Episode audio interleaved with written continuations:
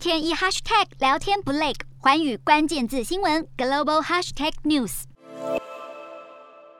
自乌俄开打后，俄罗斯总统普丁似乎更加独裁，不允许国内出现反对声浪，不仅限制媒体自由，也限制人民上街发声的权利。而近期传出，莫斯科大剧院宣布取消剧场导演谢列布雷尼科夫和库里亚宾执导的作品演出，因为这两人都批评过俄罗斯对乌克兰的军事行动。事实上，俄罗斯有许多富豪和企业大佬也站出来反对普丁实施的入侵行动。俄罗斯国有银行天然气工业银行的前副总裁就对媒体表示，他早在三月初就离开俄国，加入乌克兰国土防卫部队，但他的家人都还在俄罗斯，因此他也担心起家人的安危。另外，身价高达七十七亿美元，相当于两千两百六十九亿新台币的俄罗斯大亨丁科夫，先前曾在社群媒体发文谴责俄国在乌克兰进行屠杀，并敦促西方国家协助结束战争。但他近日向媒体表示，普丁当局在没有任何协商机会的情况下，逼迫他抛售自己创办的丁科夫银行控股权。甚至威胁银行高层，如果不跟丁科夫断绝关系，银行就会被国有化。